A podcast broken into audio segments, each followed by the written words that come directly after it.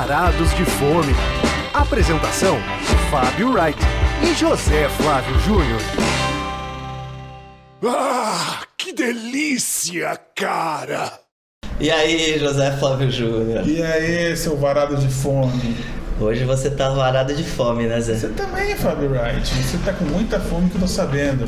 Toda vez que a gente vai começar o programa, o Zé fica mandando esperar a vinheta acabar assim pra não É, clicar no não play ver. antes. Só vão ver quando virar um podcast com imagem, né? Mas tomara, olha, a gente. esse- É bom que essa entradinha a gente faz uns updates, né? Do que a gente tá rolando com a gente. Agora o Fábio vai mexer no papel pra fazer barulho, bater na mesa, tudo que eu falo pra ele não fazer nunca. e em breve teremos novidades. Eu acho que o Varados de Fome agora ele tá sendo assediado pra virar outras coisas. Puta, vai vir muita coisa legal por aí, gente. E eu me comprometo, quando a gente chegar lá pela 12 edição, fazer uma playlist do Varados de Fome no Spotify, em Pô, todos os lugares, Zé. com as músicas que a gente toca no final do programa, que vocês só ouvem 30 segundinhos, tal, que a gente não quer ter problema com direito autoral, mas eu vou fazer uma playlist pra vocês ouvirem, é, todas na íntegra. Eu acho que vai ficar boa essa playlist, porque eu tenho escolhido músicas muito afetivas e legais e, de, e antigas, novas, né? Vocês estão acompanhando aí que a nossa seleção musical no final do, do programa é bastante apetitosa também. Mas Então, depois de coreanos, indianos, que mais? hambúrguer, Chegou a vez de dois restaurantes italianos. é uma coisa muito clássica que eu vim evitando. Não está entre os preferidos do Zé. É, gente, tem que fazer essa confissão pra vocês que quando eu saio pra comer, eu nunca penso em ir em restaurante italiano. Eu tenho essa essa barreira, porque eu acho que comida italiana você faz em casa. A gente tem todo mundo no Brasil é um pouco índio, um pouco italiano, um pouco negro também, né? Então, Itália, meu, quem não faz uma pasta em casa? Eu faço um bom cacipepe, hein, Fábio? Verdade, eu já experimentei e É, me então- surpreendeu. É, então quando eu penso em sair pra comer, eu penso em comer comida asiática. Eu, penso, eu nunca penso em comer italiano. Italiano pra mim é, nossa, que saco. Mas enfim, venci isso pelos ouvintes. Fala se não, foi isso. Foi, falei, cara. foi. Os ouvintes do Varados merecem um programa de italiano, já que todo mundo adora comer italiano. Acho que foi a primeira coisa que foi pedida. Ah, faz ele italiano. Não, não. Aí está, o programa italiano pra vocês. Mas acho que esses dois lugares que a gente reuniu no programa são dois italianos despretensiosos. Acho que É. talvez tenha essa, essa, coi- essa que, que eu característica falei pro comum. Fábio que a gente tinha que fazer um recorte, porque a Itália é muito grande, com culinárias muito distintas, né? Então, foi esse o recorte. Foi esse, é, exato. Então já, já vamos. Quer antecipar que vai ser um, uma casa nova lá nos Jardins, bem nova, e depois a gente vai falar de um. Como definir? Nem sei como falar do. É, um italiano Um outro também. italiano também, enfim. Vamos logo pra vinheta e já vamos começar essa bodega. Vamos lá. Primeiro prato. Então, Zé, o primeiro prato será o Tontoni. Tontoni, que é uma, é uma casa, uma tratoria nova aberta pelo Gustavo Rosino, que ele há quase seis anos ele tem o restaurante Tonton ali na rua Caconde, nos Jardins. E, enfim, aí ele, ele decidiu transformar o sanduí, que era um, enfim, uma casa de sanduíches, que ele fazia sanduíches com pastrame, camarão, suíno empanado, com quinti, uns, uns hot dogs, ele tinha um hot dog com a ligô e tal. Só que ele achou que essa casa não combinava com jardins, então ele resolveu Ah. fechar o lugar e no futuro provavelmente deve reabri-lo em, em Pinheiros, enfim, um lugar que ele ache, um bairro que ele acha que tem mais movimento na rua e tal. E, e aí resolveu transformar esse sobrado, que fica ali no Joaquim Eugênio de Lima, também próximo da Caconde, do, do, do, do Tonton, no, nessa tratoria Tontone. E, e assim, eu, eu realmente tive uma ótima impressão lá. Já entrou, começou a dançar Rita Pavone, aquelas tarantelas que tocam, né? A Fábio da risada é verdade. Ele é animado, todo. Eros Ramazotti. Lúcio Nossa, que maravilha. Pô, mas né, depois, gente? de, depois de uns dois copos de vinho, a música, Ah, eu a não. música fica melhor. Por isso que eu não tomo vinho, cara. Pra não gostar dessa porcaria de Eros, Ramazotti, tá, sai fora. Mas olha, pelo menos, eu tô morrendo de rir aqui. Pelo menos tem clima italiano mesmo, né? Você se sente na Itália. Minha mãe gostou da trilha sonora do Tontoni. Ah, eu acho que é é- eu acho que é um é uma tratoria assim que que te faz se sentir um pouco em alguns restaurantes italianos, assim. E alguns cê- paulistanos também, fala a verdade. Você não sente que existem, existe uma oferta muito grande de tratorias na cidade de São Paulo? Sim, Zé, claro, né? São Paulo é a capital Italiana. italiana do Brasil, né? É. Mas assim, é, a atmosfera do restaurante à noite, Hum. Posso, posso te falar um pouco pela música, um pouco pela coisa despretensiosa da- do guardanapo xadrez nas mesas e tal. E eu acho que você se sente sim em alguns lugares que você visita na Itália, que é um pouco aquele restaurante que eles adaptam numa casa, então é cheio de ambientes recortados, uma Ah. luz baixa, o Entendi. preço é bom, entendeu? O cardápio É enxuto. é, é, são, são receitas reconfortantes italianas que ele acaba dando um, um toquezinho de chefe sem, sem descaracterizar a receita. E, e talvez por isso eu tenha gostado. É, eu já posso dizer que talvez o que eu mais apreciei lá no Tom Tony foi uma das entradinhas, que é tá descrita no cardápio como azeitona frita. O- Olive frite, né? Olive frite, é. Porque eu falei, cara, o que, que é uma azeitona frita, cara? Vou ter que experimentar isso. E na verdade a azeitona ela é, ela é enca- encapada com um per- pernil ali bem temperado e depois ela é frita. Então Empanada e frita. é, primeiro ela tem uma, uma capa e depois a crosta. A capa é uma capa de pernil e depois uma crosta cro- crocante. Então fica, vira um bolinho de azeitona. É Sim. uma azeitona bem gorda assim, né? Com um bolinho grande que você morde e aí você sente a, a, a crocância, o pernil e ainda a azeitona. Então essa entrada realmente é bacana. Mas, e- mas- e é curioso que eles têm também desde pão italiano com manteiga e azeite, que é uma coisa que obviamente Ah, pode deixar de ter. Não, e, e fazem também antepassos berinje- de berinjela, caponata, enfim, é, É o óbvio de uma, de uma tratoria, assim. é, tem que ter, né? Uma tratoria não vai ter esse tipo de coisa. Na verdade é antipasto de abobrinha e caponata, eu falei errado. Ah. E não, mas acho que mas que eu acho que essas coisas têm que ter obviamente numa tratoria, mas que por conta de querem às vezes sofisticar demais os restaurantes italianos e tal, às vezes se perde essa essência, né? Que Tá. esse tipo de restaurante no, no jardins, ah, não podemos servir isso aí porque o italiano hoje em dia a gente tem que sofisticar, ter arantini, Tá, tá. Se bem que tem Arantini lá também, não tem? Bom, é, é, o- Acho que não. As opções são, são, são poucas, não são muitas. Mas. O Fábio, vai, fala. Fala outra coisa que você gostou lá, vai. Não, eu acho que das entradinhas, o principal destaque é o carpaccio de polvo que eles fa- fazem.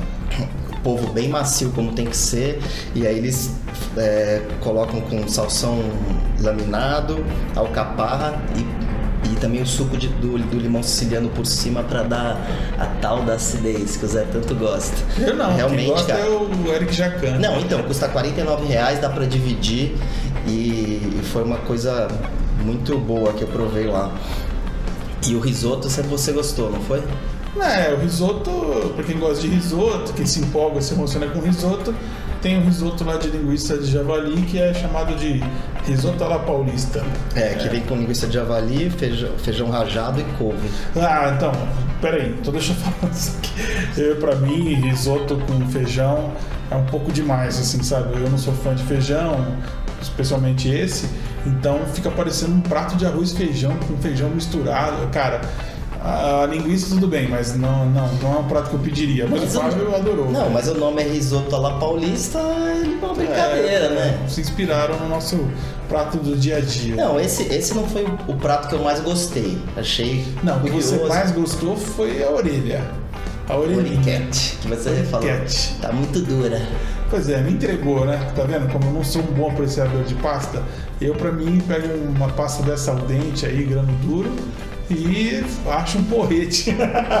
eu sou acostumado com coisa bem molinha, assim, eu gosto de. Não, mas a atração, de- a atração é o molho, né? O- Aquele molho É o de tomate. molho de- do oriquete. É, o molho do oriquete, o molho de tomate bem apurado, que ele fica, enfim, cozinhando lentamente, ele, ele coloca algo que dá um toque picante, mas também tem é, cozido com pancetta, com uma linguiça artesanal, Eu realmente achei que o assim. destaque era o fruto do mar em cima. É, então, assim, você pode pedir uma versão com camarão Ah, é. e polvo grelhado. Claro que essa é a principal atração, mas assim, o, o molho de tomate dele também é muito especial. Eu acho que é um, um destaque. Olha. Porque, enfim, massa com O que, que hoje. pode com- ter de demais esse molho de tomate? Me fala. É o tomate, um bom tomate, com o quê? Não, provavelmente. É, a de alguma coisa. Não, a preparação do molho de tomate, ob- obviamente que é uma preparação artesanal, que, enfim, que Ué, mas se não tem um fosse, cuidado. Sim, Lata? mas é que as... não, em lata não, mas às vezes muitos lugares que servem, por exemplo, massa com frutos do mar, não tem essa paciência às vezes de, de apurar tanto o molho como eles têm lá. Então Tá. acho que isso é um, é um diferencial. Então, às vezes por uma questão de ser trabalhoso fazer, entendeu? Alguns lugares fazem, obviamente não é de, de industrializado, mas não fazem com esse cuidado todo. Então Ok. eu achei um, um destaque. Entendi, entendi. Quer Você falar vai- do. E você vai falar das sobremesas, não? Ah, não, eu só experimentei o tiramisu que eu achei ok, assim. Ele é gostoso, mas um amigo nosso, o Segre, falou que é um dos melhores tiramisus que ele já comeu na Que vem com vida. sorvete de café feito lá. É, exato. Não, e é bonitinho, vem num, vem num copo, assim, mais fundo, tem uma apre- apresentação é, bonita, mas eu prefiro outros tipos de tiramisu. Enfim, eu não quero ficar gongando um lugar que não foi feito pra mim, gente. Porque eu não sou fã de tratoria. Então, E você achou, opinião e você é- achou as mesas meio apertadas, é? Lógico, muito apertadas. Então, mas sabia que parece que eles vão mudar as mesas, né? Aquelas mesas eram da sanduicheria e eles adaptaram pro restaurante. Então, por isso que aquela mesa é tão, é tão pequenininha, estreita, assim. Então, isso Mas o realmente... espaço, o espaço é exíguo, então não tem como Ele é ficar... recortado, né? Mas assim, com, com mesas maiores, eu acho que ele vai ficar um pouco mais confortável. E isso é uma coisa a melhorar do restaurante. É. E quem for visitar o Tontone durante a semana, segunda a sexta-feira, também eles fazem um menu executivo com algum dos pratos que a gente citou aqui e por 46 reais. Mas eu acho que ir à noite e, e quem quiser pode inclusive levar um É. vinho que custa acho que 40 reais a, a rolha, vale super a pena. E, e aí depois da, do- da, da terceira taça de vinho você já vai começar a gostar da trilha sonora, já vai querer sentir na Itália, vai começar É. a falar italiano. Eu tenho uma amiga um carioca... Felicità. Eu tenho uma amiga carioca chamada Roberta que gostou muito desse lugar aí. Que ela foi o grande, um dos grandes lugares em São Paulo para ela no ano foi foi o Tontone. Mas eu Já me fez levá-la de novo lá. já já levou de novo, né? Pois é, safadinho. Não, lá também vale mencionar que também a conta não, não vai sair nada cara. Nossa, você Sim. pode almoçar lá em duas pessoas sem vinho e gastar 160 reais, sabe? 80 por cabeça, assim, é, com entrada, com tudo, com sobremesa, mas sem, sem bebida alcoólica. Então é. É, os pratos giram mais ou menos de 50, 60, ah, cin- entre 50 e 60. É, e são caprichados, não é, não é pouco. Eu não consegui terminar meu oriquete. Eu devo mencionar que eu gostei de ter experiência de comer oriquete porque eu não sou acostumado com essa massa, que parece mesmo uma, Uma orelhinha. É. Mas olha, pra mim foi, foi mais divertido do que saboroso é, pelo tipo de massa que é praticado lá. Mas também tem um monte de gente que ama comida italiana justamente quando a, a massa é mais, mais al dente mesmo. Então, para esse tipo de pessoa, Sim, eu prefiro ao dente.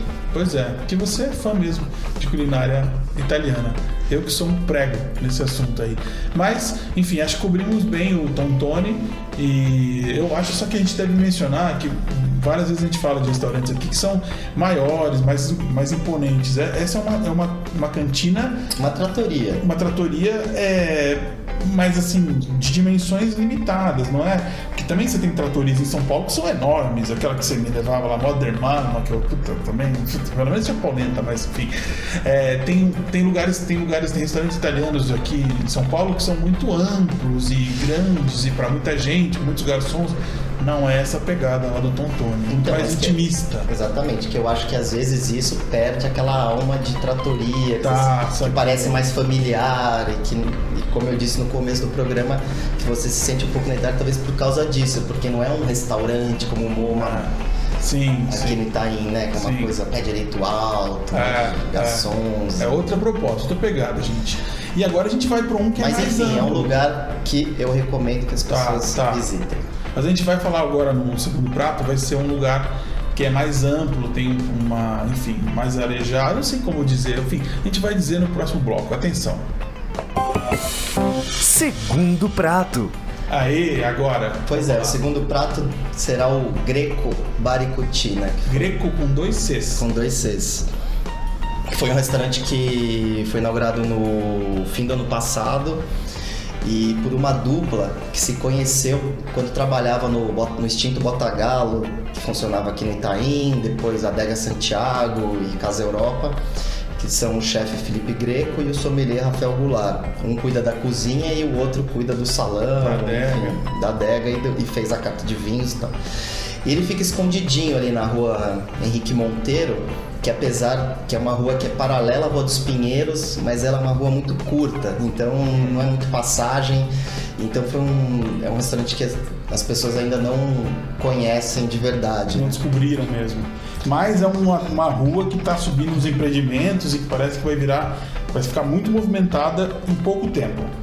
É, eu acho que a carac- eu acho que o ambiente também é um ambiente de, de restaurante pequeno. é, e, e assim, a diferença é que ele é mais rústico, né? Inclusive com parede de tijolinho e, e agora é, a gente fez uma visita recente ao, ao Greco por conta dessa pauta dos italianos e inclusive eles fizeram algumas melhoras no ambiente que no começo estava um pouco cru, né? É. Então ele ficou mais aconchegante, colocaram proteção acústica, agora eles fizeram um forno a lenha, onde eles finalizam algumas massas, no espaço É. onde tinha um terraço que ninguém queria ficar. Então o restaurante agora também está mais redondo, né?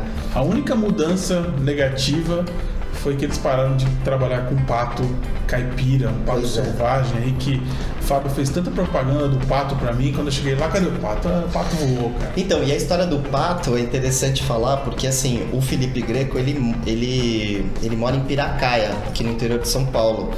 E lá ele tem um restaurante também, o Greco é, Cozinha Rústica, só que na verdade fica em Atibaia, ali pertinho. Então, parte dos insumos, das matérias-primas, ele traz do sítio, traz ali da zona rural, de alguns produ- pequenos produtores e tal. E ele fazia esse, essa carne cruda de, de pato, de peito de pato, com um pato que era criado de maneira selvagem. Free range. Free range, exatamente.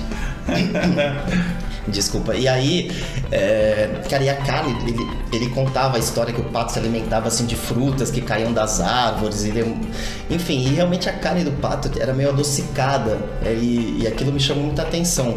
Na, na primeira visita que eu fiz ao Greco no ano, no ano passado, inclusive, foi um- uma das coisas que mais me marcou de provar lá. Mas parece que não tinha saída, enfim, e eles acabaram resolvendo mudar para um. E aí virou um steak tartar, quase. Eu sei que eu me animei em ir lá no Greco porque o, chefe do Wafu, o proprietário do Wafu, disse que o melhor carbonara de São Paulo ele considera do Greco. E aí a gente tá falando do carbonara tradicional mesmo, gente. Não é que nem o desconstruído que a gente falou no programa passado, o do Pipo, né? É um carbonara realmente carbonara, né? Sim, mas vamos falar das entradas, terminar as O entradas. que mais tem pra falar de entrada? Não, acho que para quem não quer, para quem não, não quer, uma, quer uma opção sem carne, por exemplo, eles fazem aquele crostini de figo com gorgonzola dulce, eles ficam uma, com uma redução de, de vinho do Porto por cima, Sim. também é uma coisa gostosa. Agora, a croqueta também é interessante, né? A croqueta É, mas a croqueta é espanhola, é espanhola, né? né? Eu, eu pedi porque eu queria comer croqueta aquele dia, mas na verdade ali é uma herança que eles trouxeram da Adega Santiago, da Que faz ótimas ibérica. croquetas, inclusive de pato, né? É, exato. Mas essa, esse, essa torrada com gorgonzola e figo em cima, gostosinho, viu, cara? É. É bom. Comemos tudo. Sobrou nada no prato. Agora, o greco eles fazem, por exemplo, aquele nhoque dourado que eles dão uma seladinha no nhoque com uma com burrata maçaricada, fazem cacio-pepe, fazem papardelli com ragu de leitão, mas assim, Nossa, tô com fome agora, cara. mas o que é... Ah, quer dizer que o italiano tá dando fome Ah, agora? agora, né, com a fome que eu tô, eu comeria em qualquer lugar, cara. Agora, eu acho que é, um- o greco é um bom lugar, a gente não, Sim. não escolheu esse restaurante à toa. Sim, É uma das novidades que merecem aplausos em São Paulo, com certeza absoluta. E, o, e eu acho que vale a gente falar da, antes do carbonara, falar da porqueta, né? Ah, é a porqueta, né? Porqueta que tá na moda, a porqueta, Sim, eu acho. dá Que pra fazer é- um programa só de Só porqueta. de porquetas por aí. E essa é escoltada por um risoto de limão. Sim, eles têm uma versão aperitivo Ah, é, é verdade. e também na versão prato. Que Cara, aí vem com risoto. que vem, que vem com risoto de limão siciliano, que podia ter um pouquinho mais sequinho o risoto. Eu não tenho o que reclamar, não. Eu acho que a porqueta que podia estar mais molhada. Mas eu achei a combinação da porqueta com risoto de limão siciliano muito boa. Combinou. É, porque porco vai bem com limão, né? Com gotinha de limão. Então é meio que óbvio isso, né? Mas é, é um prato que entrega o que anuncia. E o. E o. E o, e o, E o quê? Car- E o Carbonara, agora eu me confundi. Cartipepe com carbonara. Não, o mas carbonara eu já, já antecipei. Sim, só que o carbonara, a diferença do carbonara que você não falou é que ele Ah, é feito com massa verdade. fresca e não com massa seca. Sim, sim. Então a massa, obviamente, ele só dá um, um susto nela, né? Quer dizer, fica ela quase é nada. fresca. É, gostei dessa Então, ela, consistência. hein? então ela é a, a consistência dela, já que a gente estava falando do tontone, né, ao dente, ela, não, ela já não tem essa característica, É. né? ela, ela é pouco diferente. E, e a gema do ovo ali pode ser uma gema de pato também, se eles tiverem no dia. Sim. Geralmente é de pato. É, ou é ovo caipira ou é de pato. E também é interessante que ele, o, o guanciale, né, a bochecha do porco que eles, eles fazem ela defumada e, e, vem, e vem do sítio. É. E que vale a pena falar, viu? Porque tem gente que acha que carbonara é bacon. E na verdade não é. Originalmente, fala, Fábio, você que é especialista em Sim, É a bochecha do porco, sim, chamado guanciale. guanciale. E eles também usam um queijo artesanal para envolver o carbonara, ou seja, eles fazem uma versão untuosidade. É, como se fosse uma, uma, uma versão meio caipira, assim, do, do carbonara, né? Então, ovo caipira, o guanciale que vem do sítio, Sim. o queijo artesanal. Então, assim, tem uma, tem uma bosta diferente aí, né? Nesse, nesse Sim, carbonara. sim, sim, sim. E tem mais algum salgado que você quer colocar? Papardelli? Você Não, eu falei do papardelli. É verdade, é. já falou tudo que você anotou para trazer. Também tem um bom executivo de preço bom. Ah, legal fa- falar isso. Os vinhos, acho Já que os um vinhos são caros, é. Pois é, mas a oferta é boa. Sim, eles têm uma adega no meio do salão, super É, bacana. chama atenção. E a. Não, e, e realmente a oferta de rótulos é, é grande. É. E pra fechar, Puxa, aí eu vou ter que te falar que realmente uma das melhores sobremesas que eu comi no ano foi lá no Greco, que é a rabanada, que eles servem com um sorvete de baunilha em cima. Não é aquele de creme não, viu gente? Aquele creme da Que Bom. é o baunilha que dá um contraste assim maravilhoso com uma rabanada clássica, na verdade. Mas vamos ter que citar de novo aqui o nosso amigo Segre, que falou que a rabanada é melhor do que a da avó dele. que a avó dele só faz Natal. Essa avó dele essa avó do Natal. Claro, rabanada no Brasil é uma comida na- natalina. Mas a de lá vale a pena, viu? Comer em qualquer estação do ano. É, foi uma sobremesa que me marcou, cara. Comeria de novo agora, comeria duas, três, quatro. Caramba, depois você vai ouvir esse programa de novo, você vai falar assim, caramba, eu adoro italiano. Ah, não acho que isso vai acontecer. não. Vai. Você só tá falando bem do italiano. Não, claro, a gente, né, não é que também vou ter que explicar de novo, não é que eu não gosto, é que não é a minha escolha, quando eu escolho, quando eu vou sair para comer, eu não penso, hum, hoje seria tão bom ir numa tratoria, numa cantina, no italiano, meu, nem no, sei lá, Bom, aí também não. Se for o Gera, se for o Fazana, aí a gente vai falar, ah, eu quero ir sim. Mas esses assim que são convencionais, não é a comida que me apetece Não, eu sei, eu tô te em sacaneando. primeiro lugar, mas eu como em casa, pô. Eu faço, eu sei fazer uma boa massa. Pô, Em breve iremos comer uma pizza, né, Zé? Outro programa ah, que você odeia, né? Não é que eu odeio, também é muito convencional. Bom, vocês já viram que água. só sai de casa pra comer coisas diferentes, né? Ah, prefiro, prefiro que seja diferente. Mas hoje, para homenagear nossos nossos ouvintes, nós fizemos esse o primeiro programa italiano de uma série que faremos. Depois vai ter Itália 2, Itália 3, Itália 4. Certamente vamos voltar nessa gastronomia que é tão apreciada e por nós não será ignorada, até porque o Fábio adora uma comida italiana. Puta merda. É? vamos lá? Vamos lá? Vamos lá? Vamos fechar? Vamos. Hora da sobremesa. Então, Zé, depois de tantas dicas de cinema, vamos dar uma Ah. dica de passeio Ah, no legal. De Fome. Lá no seu bairro. Cara, sabia que mesmo depois de tantos anos morando ali, cara, e tantos anos passando em frente, Ali aonde? ali no, na região do Morumbi, perto Tá. da casa da fazenda e tal, cara, eu nunca tinha entrado na casa de vidro. Que La eu vou- Casa de Vidro. Não é a Casa de Papel? Não é a casa de papel. Cara, e na verdade, casa de vidro fica ali numa, numa travessinha da Avenida Morumbi. E foi, a- foi construída pela Lina Bobardi, que nasceu em Roma e veio pra cá com o marido, com o Pietro Maria Bardi, que criou o MASP, com a, com a Chateaubriand. E aí eles resolveram construir uma casa no Morumbi nos anos 50. Bom, desculpa. Bom, cara, é, é muito curioso, não, é- não só pela arquitetura, né? Mas para você ver o que era também essa, essa região da cidade naquela época. Tem algumas fotos nos anos 50, o Morumbi era um completo descampado, assim. É.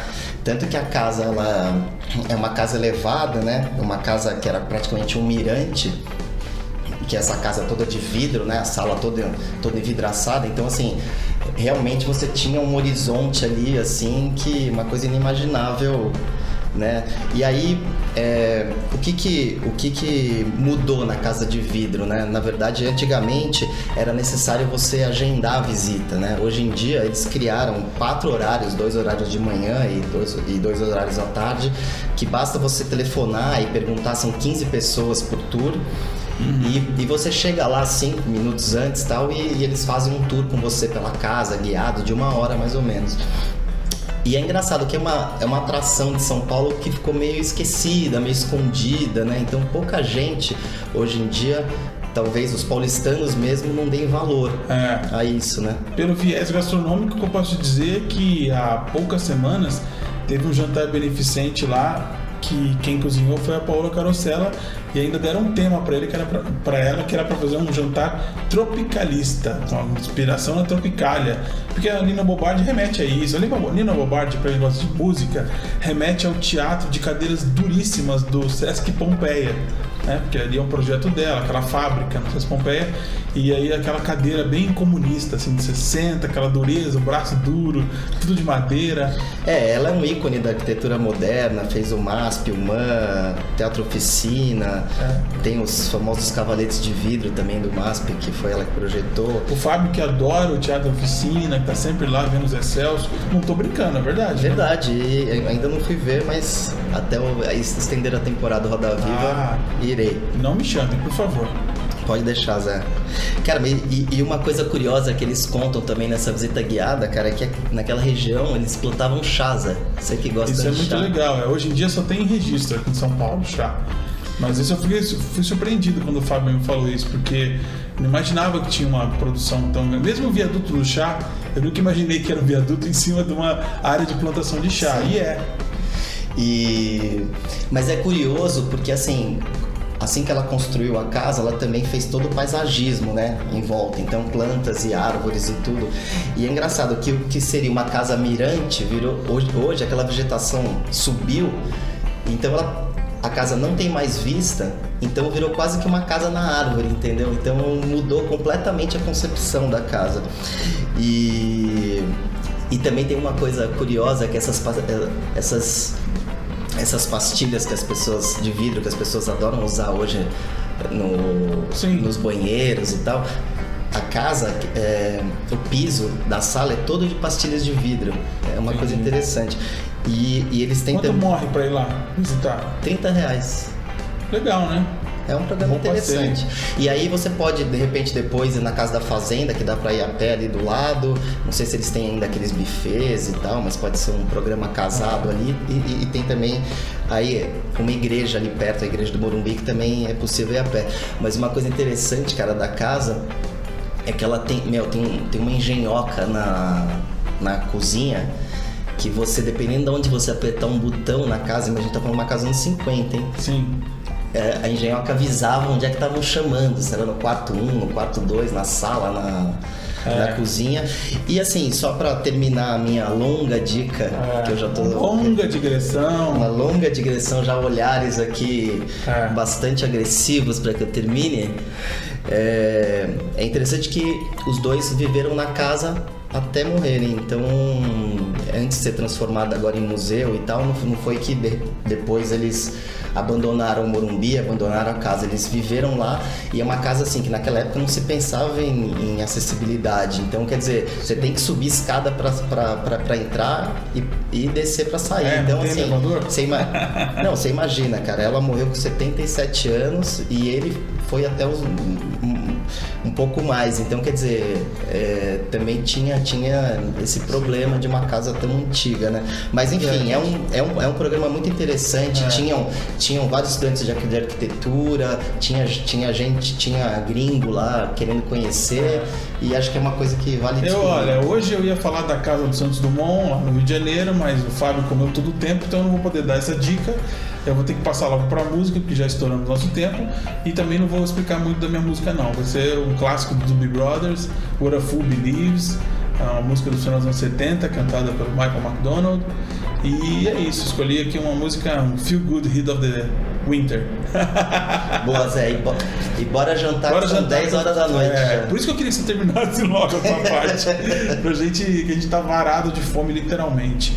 Bom, pessoal, muito obrigado. Nos vemos no próximo programa, que será o nono. É isso aí. Até mais. Até mais. Tchau.